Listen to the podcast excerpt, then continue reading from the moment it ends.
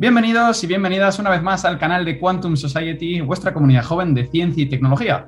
En el día de hoy tenemos a un invitado muy, muy, muy especial. Él es Domingo Ochoa, que nos va a traer la empresa España GTA. Le damos paso. Gracias. Hola, ¿qué tal? Eh, buenas tardes. Eh, bueno, buenos días. Dependiendo del momento que veáis esta, entrevista, eh, soy Domingo Ochoa, CEO de España GTA, fundador de la marca española Superdeportivos, como podéis ver aquí, GTA Hispano. Eh, bueno, y ahora eh, responderé a vuestras preguntas, algunas dudas, circunstancias que os van a ser interesantes, espero, y que os puedan ayudar en el futuro. Eh, mi vida laboral ha sido extensa. No soy demasiado mayor, pero llevo más de 40 años en el mundo del automóvil, donde he pasado por muchas por todos los sectores literalmente, hasta finalmente poder llegar a construir mi propio auto, que muchos de vosotros seguro conocéis. Eh, ahora os desvelaremos más detalles y más secretos durante la entrevista. Si queréis, pasamos a ello. Muchas gracias. Vamos allá. Eh, se nota ahí la experiencia. ahí le dejas el hype, ahí la, la, la, expectación a la gente. Pues vamos a ello. ¿Preparado? Bien, bien, cuando quieras, sí. Vamos allá, el tiroteo. Bueno, uh, Domingo, después de GTA Motor Competición, ¿no? que era el, equipo con el que competí, si no me equivoco, en Fórmula 3, uh, pues ¿cómo se te ocurrió pasar a montar una marca de deportivos de lujo en España? Y sobre todo si hay mucha diferencia entre crear coches para circuito y para calle. Bueno, eh, tras toda, ¿sabes qué pasa? Una buena circunstancia inicialmente, yo empecé a trabajar con 13 años de edad, muy jovencito, y evidentemente cuando estás condicionado a trabajar desde pequeño siempre generas un sueño y una ilusión y un día me dije que si debía ser mecánico, ¿no? que la vida me llevó a ello, pues quería ser un gran mecánico y por ello fui ascendiendo en la trayectoria profesional de mi vida desde un tallercito pequeño en Torrente, mi ciudad natal en Valencia, hasta llegar a trabajar siete años en Ferrari, posteriormente me hice mi estructura con 29 años, lo que es GTA Motor Competición, donde fuimos creciendo al mundo del motor, el mundo de la competición, pasamos por categorías monomarca, Fórmula 3, Internacional GT, Open, carreras en Norteamérica, Daytona, bueno, llega un momento donde viajando por el mundo te das cuenta que existen otras marcas, otros modelos, y en España hay ingeniería muy válida, yo siempre defiendo la ingeniería española y, y la profesionalidad de la gente española porque está muy reconocida a nivel internacional. Siempre también lamento que el reconocimiento nos viene más de fuera que de, que de, nuestro propio país y es lamentable, pero espero que eso cambie pronto con ayuda de ejemplos como el nuestro. Y bueno, un día decidí que por qué, si la ingeniería española desarrollaba productos en todo el mundo, ¿por qué no lo podíamos hacer en casa? Y, y bueno, y creé mi sueño y empecé a darle forma y creamos al final una empresa capaz de fabricar superautos como el GTA Hispano que podéis ver aquí. Y, bueno, una locura, pero un sueño hecho realidad y, con mucho sacrificio, pero mucha satisfacción también igualmente. Perfecto, me, me, gustó la frase que te dijiste a ti mismo, es como la que le dijo la madre a Picasso, la de si eres eh, cura serás el papa, si eres, no, o sea, serás como el mejor. Y si eliges artista serás Picasso, es un poco lo mismo, me encanta. Bueno, pues la, siguiente pregunta es ¿cuál querrías tú o cuál querías tú que fuese el factor diferenciador de tu empresa frente a pues, competencia como puede ser Pagani o Koenigsegg, entre otras? Bueno, eh, por ejemplo, cada marca al final tiene un espíritu, ¿no? Nosotros venimos de la competición y nosotros queremos eh, mostrar al mundo que en España se puede hacer un gran coche con unas características eh, bastante, bastante definidas. Eh, Pagani se diferencia un poquito por su lujo o por su exclusividad o diseño, ¿no? Koenigsegg evidentemente es una marca tecnológica donde me encuentro más afín a un Koenigsegg quizás que a un Pagani o a un Bugatti porque son marcas prestacionales con mejores características, digamos, deportivas, ¿no? Nosotros venimos de la competición y evidentemente nuestro producto tiene un, un gran aporte, diríamos, en esa línea. Eh, independientemente de que hemos aplicado tecnologías muy innovadoras, ¿no? Como el grafeno, como techos que se oscurecen o se aclaran en voluntad, titanio aplicado al propio chasis, donde hicimos una patente, las patentes electrónicas que hemos creado también para el hispano. La verdad es que nosotros pretendemos estar más ubicados en la parte, diríamos, tecnológica del producto, ¿no? Realmente que se muestre el potencial que hay en este país para crear cosas de este nivel y desarrollar productos propios eh, con unas características bastante, bastante más innovadoras a nivel tecnológico, que quizás arraigarnos en un segmento quizá como el Pagani, que puede ser solamente más de hito como exclusividad en cuanto al diseño, pero que realmente luego tecnológicamente no aporta nada nuevo. ¿no? Un Pagani es bonito, eh, tiene su mercado exclusivo, pero no aporta tecnologías diferenciadoras, como si, por ejemplo, lo pueden hacer Koenigsegg, que para mí es más referente en este caso. Perfecto. Bueno, una, una, pregunta, esto que me acaba de surgir ahora es lo del grafeno. ¿Dónde utilizáis grafeno? Espectacular escuchar esto. Bueno, nosotros, eh, el GTA Hispano, en la versión 2015 que tenéis aquí, digamos, es el vehículo ya que ofrecimos más de producción definitiva hasta el momento actual, que pronto hablaremos de cosas nuevas. Eh, realmente ya fue el primer automóvil que se presentó en Ginebra a nivel mundial que tenía tecnologías de grafeno. Incorporábamos el grafeno en los epoxis que utilizábamos para, para la creación del carbono, de la carrocería, del chasis, también en el curtido de pieles. Nos permite tener unas pieles con un thickness mucho inferior, con una mejor postura, más resistencia a la fatiga y a la rotura.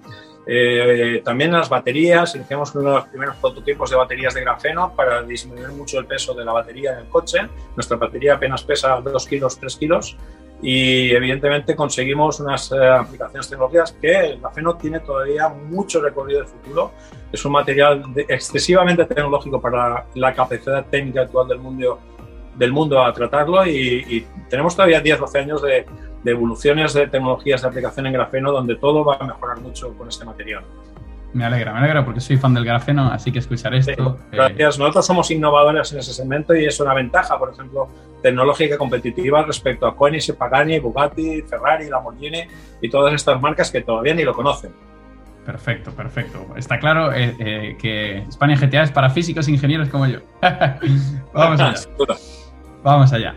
Ah, esta pregunta yo creo que es muy interesante porque todo el mundo se fija siempre en los éxitos, pues en lo que ha salido a la luz, ¿no? En lo, que te ha hecho uh, quién eres, pero no saben todo el trabajo que hay de, fondo. Entonces, esto lo mismo será en una ah, marca, en una productora de coches. Y la pregunta es, ¿cuántos prototipos que se han llegado a hacer antes de llegar al GTA hispano nunca llegaron a ver siquiera la luz? Bueno, nosotros realmente hemos pasado, para llegar a la versión 2015, eh, muchas personas quizás no se han dado de cuenta, ¿no? Si no nos siguen, pero hemos pasado por tres versiones diferentes de Spano, ¿no? Nosotros siempre los prototipos iniciales ya se denominaban Spano, pero no eran un producto comercial.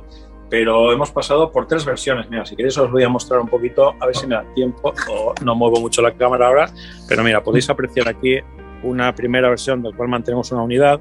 Esta era la primera versión que nosotros realizamos del GTA Spano a ver, aquí, aquí, espérate, si voy más lejos mejor. Sí. Esta unidad es idéntica a la primera que presentábamos. Tiene unas diferenciaciones, por ejemplo, os voy a mostrar, quizás lo veis desde ahí, como estas agallas de aquí debajo.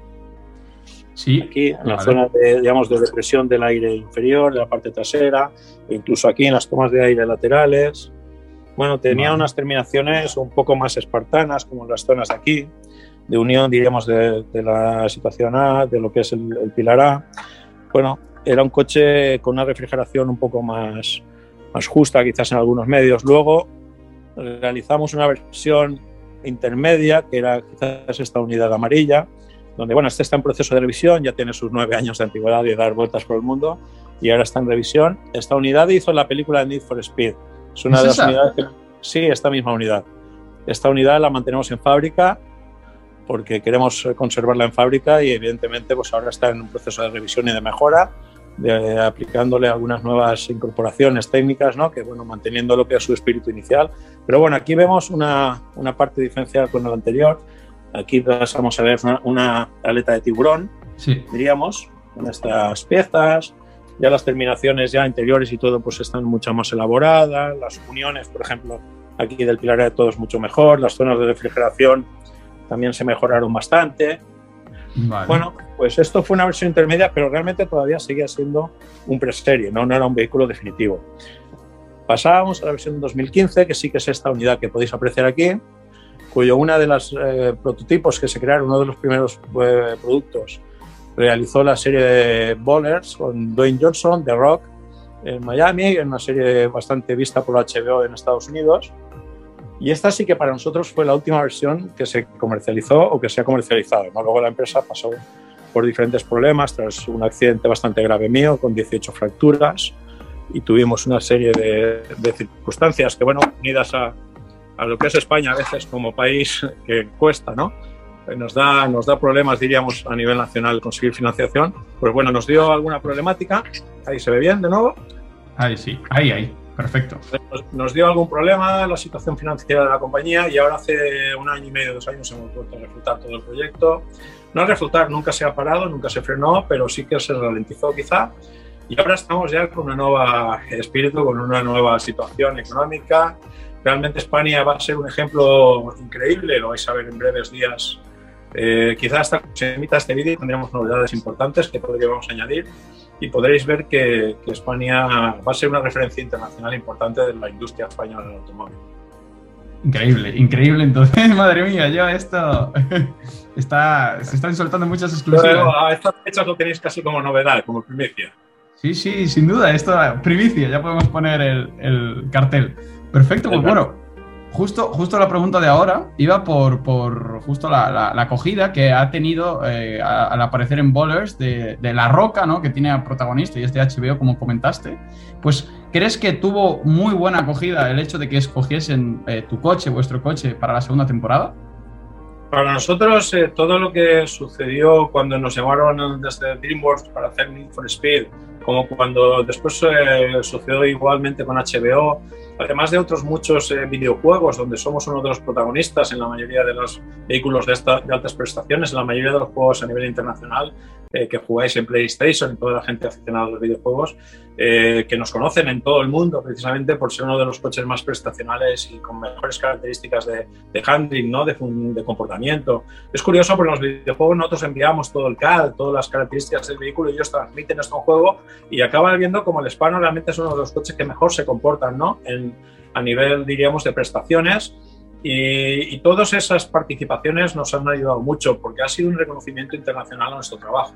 En España es duro crear y animo a mucha gente que sigan y sigamos creando y, que, y haciendo oportunidad de negocio porque ya de alguna vez eh, los políticos o quienes dirigen se tienen que dar cuenta que España es un país que cedió la industria a terceras, eh, digamos, eh, a terceros países en Europa o a nivel internacional. Sin embargo, la, la ingeniería española, vuestro trabajo de estudiantes, está muy demandado en todo el mundo. Yo tengo un sobrino mismo ahora mismo que se acaba de ir a Francia, allí a trabajar en Airbus directamente y aquí en España no tenía ni oportunidades, ¿no? Y es lamentable que esto suceda así. Nosotros queremos ser un ejemplo también para todos vosotros y que os deis cuenta que podéis empezar pronto a soñar, que podéis empezar pronto a crear industria, porque España hoy en día, diríamos, es un gran país mal dirigida, no hoy, hace, hace tiempo, ¿no? ya, Una, un mensaje que no quiero entrar en política, pero siempre digo porque es la realidad, porque nosotros hemos sufrido ¿no? nuestras propias carnes, pero no, por ello podemos dejar de ser un ejemplo para que alguna vez todo esto cambie y con el apoyo la fuerza con la que los estudiantes españoles salen al mundo quede en España y ese potencial realmente lo explotemos aquí. Perfecto, estoy completamente de acuerdo con ello. Pues bueno, la pregunta entonces yo creo que va también un poco a lo que ya has respondido, que es si crees que ha tenido mejor acogida internacional que nacional y, bueno, ¿por, ¿por, qué crees que puede haber sido así? En este caso, eh, ya no solo hablando de, de, la ingeniería, sino en este caso la, la, como coche, como marca de vehículos. Bueno, lo que es cierto es que a nivel internacional tuvimos y tenemos muy buena imagen, muy buena representación, muy buena acogida, se nos aprecia muchísimo eh, quizás más fuera de España que en España. Yo recuerdo haber estado en China en algún lugar y llegar a alguna persona eh, ori oriunda ¿no? de China, por no decir chino, y pedirme autógrafos directamente. Y decir, bueno, ¿cómo me conoce este hombre? ¿no? Y sin embargo, en Europa no, no me hace falta. ¿no? Yo el trabajo lo hago de la gente que se ilusiona con el propio producto. ¿eh? Yo no, no quiero ningún merecimiento que no sea el de toda la empresa, que realmente somos los que hemos trabajado en un proyecto y en un producto así a base de muchísimo sacrificio. Pero sí es cierto que se reconoce cuando a nivel mundial llegas a un producto así, la gente valora lo que realmente has realizado, valora la dificultad de crear un producto de este nivel. Y es algo que desgraciadamente sigo insistiendo, exceptuando a muchas personas que por supuesto saben lo que es, lo que es crear esto. Eh, España es un país mentalizado a otras políticas de turismo, otras políticas diferenciadoras que no son política, digamos, industrial o la educación industrial del país. Y esto hoy nos lleva a una situación crisis de crítica, o critico quizás esta crisis que nos lleva a no tener un potencial industrial explotado en España. No quiero decir que los españoles no seamos capaces, que es todo lo contrario, precisamente claro. los españoles muy valorados en todo el mundo, excepto en España. Y esto es lo que espero que poco a poco cambie y, por, y, y que lleve a darse cuenta que crear un producto así eh, te da pie a generar una tecnología de futuro importante. Yo hay un ejemplo que digo en algunas entrevistas y es que muchos de vosotros conoceréis a Pegaso en el año 54, 56, que produjo unos vehículos superdeportivos que en aquel momento superaban a Ferrari en todas las características técnicas del producto, un motor hecho, un puente trasero de avión, o sea, cosas tecnológicas de la época muy superiores a Ferrari. Y bueno, de repente la política nacional, el régimen en aquel momento dijo, esto no interesa en España, España no necesita deportivo, necesita camiones, tal, y dejó de hacer los deportivos para hacer camiones, que también hay necesarios, pero aquella industria con un mínimo esfuerzo de nada, que era nada comparado a un país. Que hubiera mantenido, Pegaso hoy sería una imagen internacional superior a Ferrari, a Lamborghini o cualquier marca de altas prestaciones y daría y arrastraría una industria detrás terrible. ¿Qué sucede? No había apoyo institucional, no hubo conocimiento para darse cuenta que la alta tecnología es la que acaba soportando a un país. Y en España nos hemos deshecho de la industria, nos hemos deshecho de la investigación y, sin embargo, despreciamos nuestro de talento que es muy apreciado fuera de España esto es un poquito lo que nosotros hemos sufrido en España.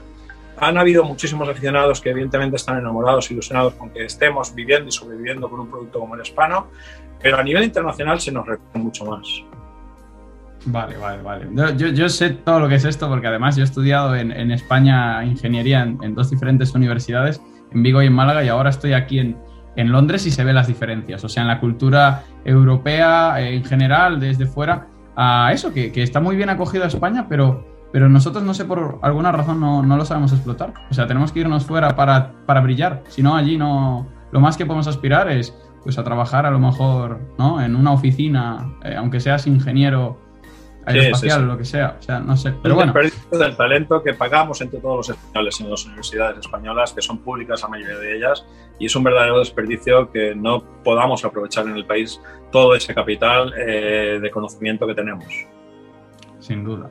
Bueno, pues ah, la siguiente pregunta es, ah, bueno, ahora a la gente le gustan los números, entonces, ¿Es cierto que el único GTA hispano que existe en el mundo se ha vendido por la cifra escandalosa de 1.600.000 euros antes incluso de subastarlo? Y si ha sido así, ¿ha sido también una oportunidad para la marca? Bueno, no es cierto que sea el único vehículo español, el GTA hispano que se ha vendido, se han vendido más. es una pequeña alusión a esa pregunta. Sí es cierto que una unidad se vendió en 1.600.000 euros eh, previo a una subasta en Sotheby's, en, en, en, París, perdón, y bueno, lo conseguimos recuperar para un cliente que, que, deseaba tener este vehículo y que no deseaba sufrir en la subasta. Una subasta pública, no una subasta, diríamos, local, sino fue una subasta de Sotheby's, que sabéis que es una de las compañías internacionales más fuertes. Ahí se subasta todo tipo de producto de lujo de máximo nivel. Cuando alguien quiere obtener el máximo beneficio de un producto exclusivo, va a Sotheby's. Cuando alguien no quiere o quiere evitar que ese producto se encarezca todavía más, pone una cifra astronómica, eh, compra un producto a ese precio y evidentemente a nosotros como imagen de marca nos beneficia muchísimo porque es un reconocimiento evidentemente muy superior. Nosotros nunca vendimos un coche a ese precio, pero esa venta evidentemente dio un reconocimiento internacional a, a nuestro producto y eso nos enorgullece mucho. ¿Se, puede hablar de cuál sería, si no, el precio vosotros como venta directa de producto de un GTA hispano, si lo hubiese? Nuestro precio oficial de alguna última unidad era de 1.200.000 euros más impuestos, dependiendo del país. Siempre a franco fábrica, porque nunca los coches nuestros nunca acaban en España, siempre van fuera. Y evidentemente, dependiendo de la exportación, el lugar, las tasas de cada lugar, país, hay países como Singapur donde tenemos un dealer que el coste es un 232% de tasa de aduana sobre factura. Imaginaos un coste un hispano en Singapur está valorado en cerca de 4 millones de dólares, por ejemplo, ¿no? Es increíble. Ojo, hablas un pagan y un que te estás hablando de 8 millones de dólares de Singapur. Y luego, depende, cada país tiene una tasa, Dubái tiene un 7%, luego ahora han vuelto a cambiar, van cambiando las políticas fiscales, donde nosotros damos un franco fábrica de 1.200.000, más extras si algún cliente quiere algo especial, eh, o, se lo regalamos o lo añadimos. Y, bueno, también os digo que la próxima generación de hispanos eh, subirá el precio bastante, porque somos baratos en relación a la competencia y, y hay una parte estratégica de marketing que los clientes quieren tener el producto más caro. Y claro, estamos ofertando un producto a un nivel muy alto prestacional y evidentemente cobrando mitad de precio que nuestra competencia. Y eso parece mentira y parece que estamos hablando de barbaridades, pero nos perjudica. ¿eh? Sí, sí, es importante, es un producto es caro, tiene que ser caro. Exactamente. La gente si quiere pagar, paga. O sea, de decir, lo puedo comprar, es el mejor y lo, y lo puedo pagar, ¿sabes? Y que otro no pueda pagarlo a lo mejor. la gente... O sea, esto nos sucede a nosotros. Quizás nos hemos auto-infravalorado en un inicio pensando que el ser producto español no podría tener esa, esa, repercusión económica y nos damos cuenta que la apreciación del producto es muy alta a nivel internacional y que son capaces de pagar esas cifras. Y eso, evidentemente, nos, nos beneficia muchísimo. Perfecto, perfecto. Bueno, esto ahora eh, yo creo que es algo que también eh, me vendría incluso a mí, a nosotros con Quantum Society, yo, yo creo cualquier empresa del mundo y qué menos que España GTA, que sería el, si empezaras de nuevo, si ahora pasa cuando, al inicio, al primer día que se te ocurrió montar la compañía, ¿qué cambiarías? Y por otro lado, y de cara a los jóvenes, ¿qué le dirías a tu yo de, de 20 años o en tu caso de 13 años cuando empezaste? Bueno, si supiera lo que sé hoy, cambiaría muchas cosas, evidentemente. Lo bueno de todo esto es aprender eh, en el camino, ¿no? Aprender sobre la marcha. Es cierto que lo que puedo aconsejar a alguien con 20 años y que tenga proyección y que sea consciente de que es capaz de hacer cosas, es animarlo a hacerlo, porque mira, vivimos una vez y te vas a llevar lo que disfrutes y te vas a llevar lo que vivas. La parte económica es lo que menos importa en la vida porque el dinero va y viene, a veces estás jodido, a veces no. Nosotros nos llegaron a quitar eh, nuestra fábrica en un momento dado de nuestras peores circunstancias y a mí me embargaron tres veces mi casa personalmente y mira mi sonrisa, o sea, sigo viviendo, sigo feliz. Tuve un accidente gravísimo con 18 fracturas por un mal problema, una circunstancia de un cartón que se atravesó en los pedales y acelerado el coche a fondo. Me metí bajo de un camión a 176 por hora, salí vivo y cada mañana sonrío y digo, tengo un día más, ¿no? Un día más para disfrutar de lo que he hecho, disfrutar de este producto. La vida pasará, algún día todos faltaremos y lo más importante es no lo que queramos hacer mañana, sino qué hemos hecho hasta hoy y qué puedo hacer mañana recién levantado. Pues a un chico de 20 años solamente le puedo recomendar que confíe en él, que si tiene fe, lo importante es que se levante todas las mañanas feliz, que esté contento con lo que hace y esté contento con lo que puede hacer. Lo peor en esta vida es hacer algo que no te gusta. Eso es complicado porque mm. cuando al final la vida acaba, estás desperdiciando, has desperdiciado tu vida. Y lo más importante hoy en día es vivir y vivir feliz. Haz lo que te apetezca, inténtalo, vuelve a intentarlo. Pues el dinero va y viene. A mí el dinero me va y me viene, pero cada vez que me giro y lo veo, yo sonrío, con lo cual esto es lo más importante. Perfecto, yo eh, estoy completamente de acuerdo y yo creo que es eh, por lo que de hecho estamos aquí nosotros hoy también y, gracias a lo que ha sido esta entrevista. Entonces estoy completamente de acuerdo. Muy buen consejo, me lo tomo también para mí. ¿eh? Sí, sí, no olvides que es importante. Vale, pues la siguiente ah, pregunta viene con nombre propio. Uh, y es, bueno, de un ex miembro de, de, la Vigo Motorsport, que es un equipo de la Universidad de, de, Vigo, que apoya nuestro proyecto además, y se llama Manuel Diz, él, y nos pregunta que qué planeáis de aquí a los próximos cinco años, si hay nuevos prototipos, y si puede haber... vamos a hacer coches fantásticos, vamos a hacer coches especiales, espectaculares, precisamente como si tuviéramos 20 años. Piensa que nos estamos dando una segunda oportunidad, una nueva oportunidad de vida en la compañía, lo hemos pasado terriblemente mal hemos sobrevivido a las peores crisis, a las peores pandemias que estamos viviendo, seguimos felices y vamos a hacer coches realmente ilusionantes y realmente espectaculares. Eh, créeme, créeme que estoy desesperado y loco en estas fechas por poder dar muy buenas noticias en breves días y estoy convencido que vamos a ilusionar a muchísima gente con lo que va a llegar. Eh, este vídeo ya te aviso ahora que se va a colar y se va a subir el día que tú me digas, ¿vale? o sea, dime, dime una semana que se presente y ese jueves se sube, utiliza El material, utiliza el vídeo como quieras y como mejor pueda serviros para que vosotros tengáis eh, eh, las mejores posibilidades de, bueno, de ejemplo y de que os sirva de, referencia para algo.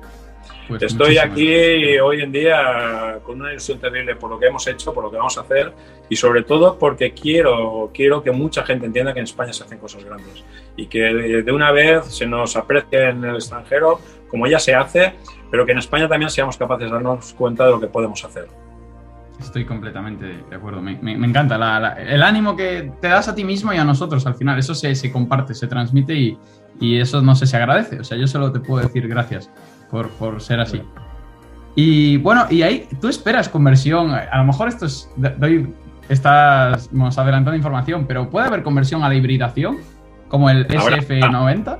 Te lo puedo adelantar sí o sí, porque mira, el mundo es muy grande eh, Europa va a una velocidad ahora lenta, ahora lenta, fíjate que parece que creemos ir muy rápido, pero hay muchos temas en macroeconomía que están dificultando la economía mundial. Nosotros podríamos ir en gasolina todavía un 80% de la población mundial sin problemas en ventas. ¿eh? Ojo, te estoy hablando de poder vender. Hay países que podrían vender hasta con homologaciones Euro, Euro 5, ¿eh? de hace de los años 90 y se puede hoy en día todavía hacer. Pero evidentemente, si queremos demostrar tecnológicamente que tenemos capacidad de futuro, eh, también tenemos que demostrar que podemos hibridar y que podemos hacer incluso coche eléctrico con un potencial terrible. No olvides nunca la palabra grafeno porque somos pioneros en ello lo hemos llevado, lo llevamos en nuestro ADN hace años y las demás compañías todavía están así, rascándose la cabeza, que digo, a ver qué, qué, qué material es. Y nosotros ya tenemos cosas y mucho trabajo adelantado ahí, con lo cual sorprenderemos a mucha gente en, en tecnologías que muchos todavía ni las sueñan. Perfecto. Esto, increíble. bueno, y ahora hay que cerrar esto con, nosotros hemos entrevistado a la NASA, hemos entrevistado a Hyperloop TT, que es un poco como vosotros en el sentido más, futurista aún más, que hacen trenes de levitación, ¿no? De Elon Musk. Hemos entrevistado pues a, eso, a Iberdrola y demás. Hemos entrevistado a Danny Kloss. Danny Kloss fue... Eh, fue piloto mío, muy amigo mío. Entonces, de hecho, eso va a permitir que esta pregunta la haga de una forma muy vasta, ¿vale? Va a ser tan vasta como me la transmitió, porque la confianza a veces apesta y entonces tengo que decirla así. Me dice, ¿cuándo vas a dejarte de hipercars y me vas a hacer un coche de circuito de puta madre? Bueno, Dani me conoce a nivel profesional y sabe que evidentemente mi fuerte es el circuito, ¿no? Yo siempre he dicho que hemos hecho hipercars, pero que nuestro potencial viene incluso de hacer algún vehículo R. Te digo que te puedo adelantar que el siguiente proyecto, que ya hay mucha gente que empieza a conocer y que empezaremos a presentar al público, va a ser un R. Un R terriblemente potencial, terriblemente espectacular, con unas prestaciones bárbaras, sobre todo en tiempos por vuelta.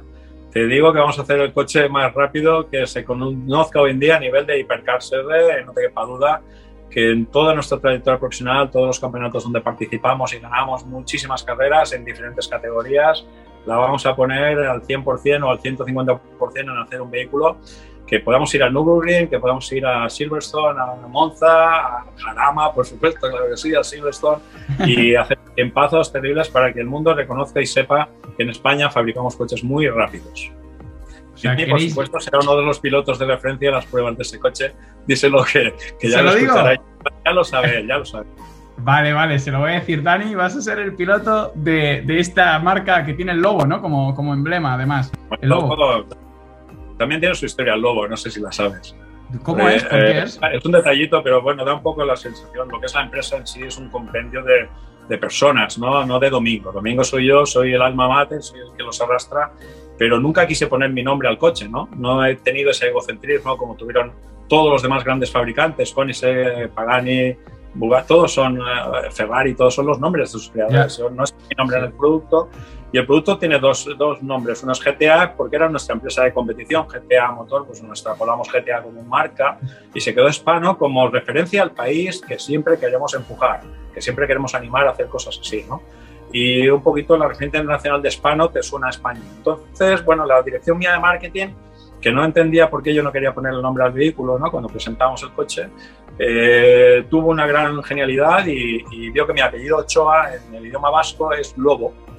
Ochoa es lobo, con lo cual había una vinculación de este animal que además es mítico, es un animal evidentemente poderoso, que trabaja en grupo, que es salvaje y que a la vez es respetado. Con lo cual era un, un animal ideal para un vehículo de altísimas prestaciones, para una hipercar, que de otra forma además también me, me identificaba ¿no? como, como el creador. Entonces, bueno, tiene su historia. El logotipo, si miráis, tenía una banderita a cuadros que es la parte deportiva de competición que teníamos las cuadras, los ocho, los ocho rombos, ¿no? que también viene un poquito por 8A, pues tiene ocho rombos, ah. y luego lobo por el apellido. O sea, todo, aunque parece que no estoy, estoy dentro del coche. Vale, vale, vale, vale. Está subliminalmente, me gusta, me gusta. Para, para la gente que vea este vídeo lo va a entender. Esto ya, ya tiene sentido que lo divulguemos. Pues eh, espectacular. Entonces, joder, Domingo, solo podemos decir gracias. Creo que ha sido espectacular. Nos ha traído exclusivas, nos ha traído una historia de superación, nos ha traído una motivación para nosotros como estudiantes españoles, también de Latinoamérica, que nos escuchan un montón, para que salgamos y hagamos aquello que realmente nos gusta. Así que solo podemos decirte gracias y por visitarnos en Quantum Society, de verdad. Muchas gracias a vosotros, a todos los amigos de Quantum, que realmente eh, os sirva de algo mi experiencia, que os sirva mi ejemplo y que, y poned de valor que la vida son dos días, hay que vivirlo y hay que vivirlo no con locuras, sino con haciendo locuras realmente emocionantes, como puede ser crear ilusión y crear productos de este nivel. Muchísimas gracias. Esto es Quantum Society y nos vemos en el próximo vídeo. Chao. Chao, muchas gracias.